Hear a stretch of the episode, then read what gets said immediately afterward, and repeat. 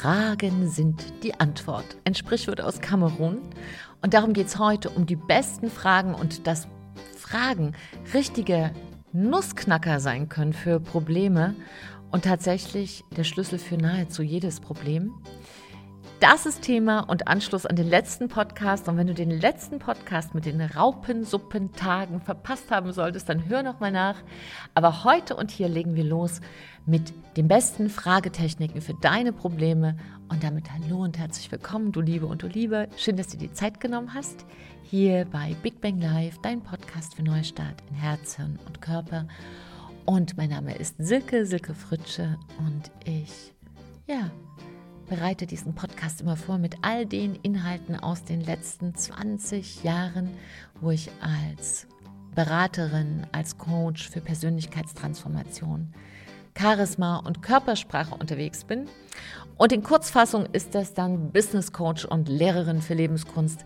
Aber manchmal, wenn man es etwas genauer erläutert, wird es auch klarer, denn Schlagworte haben oft eine ähnliche Wirkung wie Schlagfragen. Sie erschlagen einen und man weiß eigentlich gar nicht so richtig, was damit gemeint ist. Vor allem führen sie einen nicht in die Richtung, wo man hin will.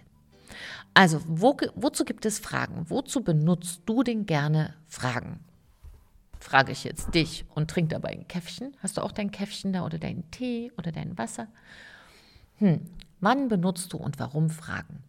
Sag mir das mal, ich trinke in der Zeit einen Schluck Kaffee. Mm. Mm. Eine gute Frage ist auch wie ein guter Kaffee. Genau, die meisten benutzen Fragen, um Informationen zu erhalten. Ja, wann fährt der Bus? Wo liegt deine neue Arbeitsstelle? Wie kriege ich das Problem gelöst?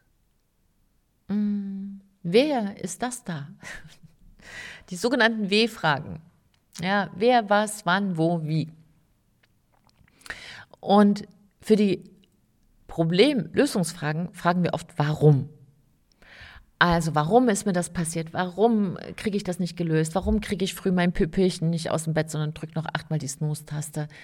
Warum gerate ich immer an die Falschen? Warum mache ich eine Arbeit, die mir keinen Spaß macht? Warum ist schon so viel Zeit vergangen und ich habe immer noch nicht die Entscheidung getroffen? Und, und, und. Und wenn du die Warum-Fragen stellst, findest du natürlich alle Gründe für deine Misere, in der du jetzt gerade glaubst zu sitzen oder für dieses unlösbare Problem. Und um zu verstehen, dass es unglaublich wichtig ist, die richtigen Fragen an sich selbst zu stellen, ist es wichtig zu verstehen, wie unser Gehirn funktioniert. Unser Gehirn ist ein Lieferant an Antworten. Du stellst eine Frage, so eine Jukebox. Frage, Geld rein, Buff, Antwort. Und bei den Warum-Fragen würde ich dich jetzt fragen, warum glaubst du, dass diese Fragen dich zur Lösung bringen? Warum passiert genau mir das, gerade mir? Warum? Warum hat er gerade mich verlassen? Warum bin ich gerade krank geworden? Natürlich ist es auch berechtigt, solche Fragen zu stellen, aber Hand aufs Herz. Hilft dir das weiter? Glaubst du, einem Menschen, den du kennst, der sich diese Frage stellt, würde das weiterhelfen? Ja, man muss das aber auch mal aussprechen können. Ja, natürlich. Nur meine Frage an dich ist, wenn wir jetzt davon ausgehen, dass wir nicht 409 Jahre alt werden, wollen wir uns vielleicht ein paar Fragen stellen, wo es ein bisschen schneller geht mit den guten Antworten. Und wir exerzieren das vielleicht mal an einem Beispiel durch. Stell dir vor, du hast eine Idee oder ein großes Projekt, was du an den Start bringen willst und dich vielleicht aus irgendwelchen Gründen noch nicht so richtig reif dafür fühlst oder nicht traust oder glaubst, es sei schon zu spät. Also eine dieser Zusätze, ZU Sätze, also Sätze, wo etwas zu schnell, zu langsam, zu groß, zu klein, zu spät, zu früh, was auch immer ist, aber auf alle Fälle nicht richtig. Und du hättest jetzt ein solches Projekt in einem Zusatz, dass es jetzt nicht passt, und es würde aber dein ganzes Engagement erfordern. Und jetzt sagst du dir, okay, ich will es doch irgendwie probieren. hm, wie gehe ich dann ran? Und jetzt würdest du dir Fragen stellen. Habe ich dafür alles, was ich brauche? Frage 1. Frage 2. Was kann schiefgehen? Frage 3. Wie machen das andere? Jetzt schauen wir uns mal das Ergebnis dieser Fragen an. Frage 1. Habe ich alles, was ich dafür brauche? Antwort, nein. Wir haben nie alles, was wir dafür brauchen. Und gerade die Perfektionisten unter uns. Und hallo, hier ist eine, trink gerade einen Schluck Kaffee, hör mal. Hm. Genau, die hat gerade die Hand gehoben. Auch eine Ex-Perfektionistin, wo man immer alles haben möchte, um an den Start zu gehen. Ist es schon genug? Man möchte ja sein Bestes geben und, und, und. Also du wirst nie alles haben, was du dafür brauchst. Das schon mal zu Frage 1, habe ich alles, was ich dafür brauche. Frage 2, was kann schiefgehen? Antwort, alles Mögliche. Es kann alles Mögliche schiefgehen. Na, du kannst ähm, zur falschen Zeit am falschen Ort sein. Es kann sein, dass deine Idee was wird. Es kann sein, dass sie nichts wird. Es kann sein, dass du auf dem Weg dahin stolperst und dir die große Zehe brichst. Und dann verzögert es sich. Es kann sein, dass du im entscheidenden Moment im Blackout hast. Das alles kann sein. Und was genau hat dir jetzt diese Frage geholfen? Wie fühlst du dich damit, dass alles schiefgehen kann? Und die dritte Frage, wie machen es andere? Nun ja, Antwort, andere machen es anders. Und selbst wenn du es genauso machst wie andere, hast du dann den Garantieschein, dass es für dich klappt? Und die nächste Frage, an welchen anderen orientierst du dich denn? An den anderen, bei denen es geklappt hat oder an den anderen, wo es nicht geklappt hat? So, und somit haben wir drei Fragen, die wir uns oft stellen, wenn wir vor einer Entscheidung stehen. Ne? Habe ich alles, was ich brauche? Was kann schiefgehen? Wie machen es andere? Und die bringen uns überall hin, aber nicht zur Lösung unseres Problems. Das heißt, die Lösung ist, stell bessere Fragen. Und das sage ich sogar zu mir manchmal beim Einschlafen, gebe ich das manchmal meinem Kopf im Auftrag. Äh, schau doch mal, ob du morgen früh eine Lösung hast. Und ich habe ja jetzt in den letzten Monaten an drei Projekten gearbeitet, was dann zu wenig Nachtschlaf führte. Ich habe hier einen eigenen Podcast zum Schlaf, den höre ich mir jetzt auch mal wieder an. Und habe aber in dieser Zeit einfach für mich entschieden, dass es manchmal muss das Kamel durchs Nadelloch wie heißt das? Nadelöhr, genau, durchs Nadelöhr. Und das war so eine Kamel muss durchs Nadelöhr Zeit. Und das war für mich in Ordnung, weil für eine begrenzte Zeit zu sagen, Speed than Need ist in Ordnung. Also habe ich mir die Frage gestellt, wenn ich jetzt ein neues Programm in die Welt bringen möchte, während ein anderes Programm noch läuft, und ich möchte das in bester Qualität machen, weil ich möchte meinen Standards einfach nicht unterlaufen und möchte einen großen Wert für möglichst viele Experten bringen, für, für, möglichst viele Menschen, die in Dienstleistung sind, die vielleicht Autoren sind oder Speaker oder auch Coaches oder selbstständig, Inhaber, also für Menschen, die einfach sagen, ich nehme jetzt meine Sachen in die Hände oder Führungskräfte. Also wer auch immer jetzt Experte ist, wen kann ich da am besten unterstützen? Und das hat bei mir dazu geführt, dass ich mir eine bessere Frage stellen durfte, nämlich nicht, habe ich alles, habe ich dafür alles, was ich brauche? Sondern, wie kann ich in dieser Zeit möglichst hohe Leistungen bringen und gleichsam in meiner Energie bleiben? Und dann fängt dein Gehirn an, andere, andere Lösungen zu finden.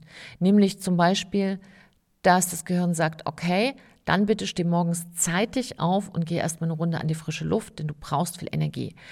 Bitte überarbeite dein Morgenritual, damit du morgen mit bester Energie starten kannst. Bitte fokussiere dich. Bitte schau mal, wo du mit sinnlosem Kram Zeit verplemperst oder dich verzettelst oder dich über Sachen aufregst, die dir Energie abziehen für deine Fokusprojekte. Ne? Oder auch, worauf kann ich kurzfristig verzichten, um langfristig mein Projekt nach vorn zu bringen. Und das hieß dann, ich verzichte auf ja alles, was man so unter Amüsement weitestgehend versteht. Also eine kleine schöne Freude am Tag, aber eben nicht da ist eben nicht das lange Faulenzer-Wochenende, sondern da wird da auch mal gearbeitet. Und das aber mit guter Laune, weil wenn du weißt, wofür du es tust, dann ähm, gelingen ja die Dinge. Also bessere Fragen stellen. Und wenn wir jetzt mal hier uns diese drei Fragen, die wir gerade so als Fragen Detektiv, Detektivin untersuchen, mal anders stellen würden. Also, zweites Szenario. Du hast eine Idee, ein großes Projekt, du willst es an den Start bringen. Es ist groß und es erfordert dein Engagement.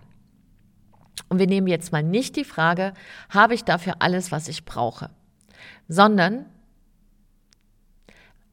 was sind die fünf wichtigsten Sachen, die ich dafür brauche? Und wie kann ich die in kurzer Zeit effektiv ausbauen?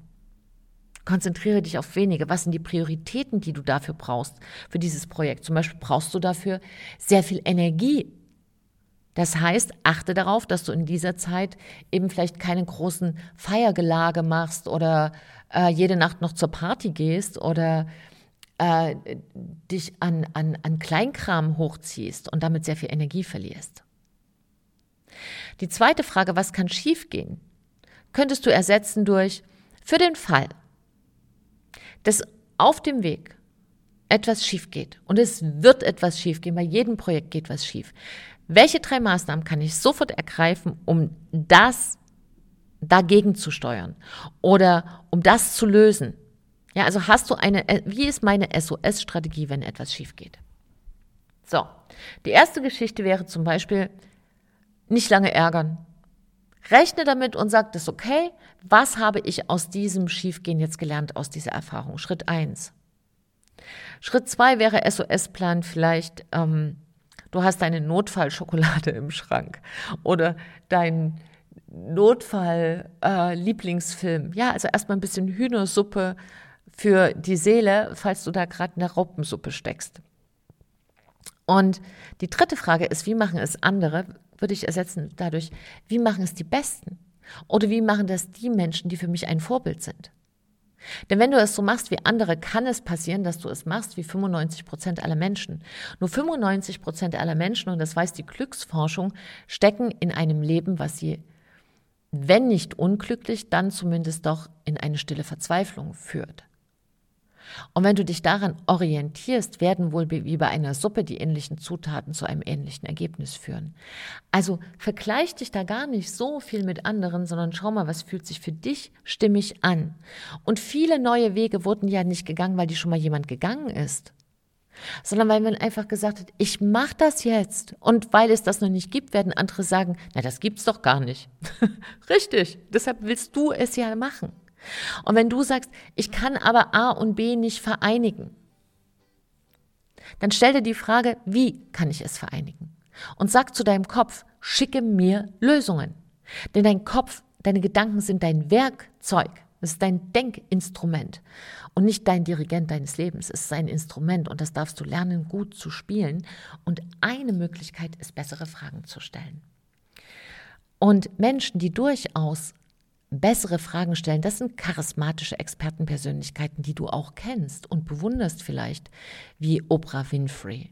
Oder eine andere charismatische Expertenpersönlichkeit ist Günther Jauch. Oder wieder ein anderer Typus ist der Dalai Lama, der mir diesen empathischen Faktor hat. Und das sind alles Menschen, von denen man weiß, dass sie sich für ihr Leben, für jede Problemlage angewöhnt haben, bessere Fragen sich zu stellen. Denn welche Fragen man sich stellt, sind einfach nur Gewohnheiten. Mehr nicht. Und wenn du wissen willst, wie man eine Gewohnheit verändert, gibt es auch dazu hier bei Big Bang Live in meinem Podcast eine Reihe dazu. Ich glaube, die heißt schlechte Gewohnheiten ändern oder so ähnlich. Ach, das findest du, wenn du eingibst, Gewohnheit ändern oder schlechte Gewohnheiten entweder hier im Podcast bei YouTube, Spotify oder auch auf meiner Website, kannst du da mal durchschnorkeln und da ist auch eine gute Anleitung, wie man diese schlechten Gewohnheiten los wird. Und oft denken wir, es ist eine Essensgewohnheit oder eine Trinkgewohnheit. Nein, eine Art des Denkens ist die schlechteste Gewohnheit, die wir uns haben antrainieren lassen. Und jetzt haben wir die Möglichkeit, durch gute Fragen sehr effektiv wieder diesen diesen schlechten Fragemuskel abzutrainieren und dafür einen Lösungsmuskel aufzutrainieren. Und ein guter Wechsel ist schon mal der Wechsel der Frageform statt warum. Ich glaube, Bernhard Shaw hat das gesagt. Äh, frage dich nicht warum, sondern frage dich warum nicht. Und mein Hinweis wäre, meine Empfehlung, ersetze die Frage warum durch die Frage wie.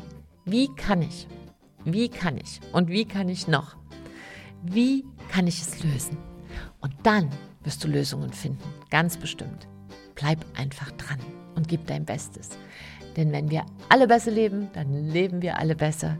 Trau dich, du zu sein. Und wenn dir diese Folge geholfen hat, dann freue ich mich wie immer um ein, über einen Kommentar. Ich trinke jetzt meinen schönen Kaffee leer und schicke dir noch eine ganz große virtuelle Umarmung. Deine Silke und ein Lächeln.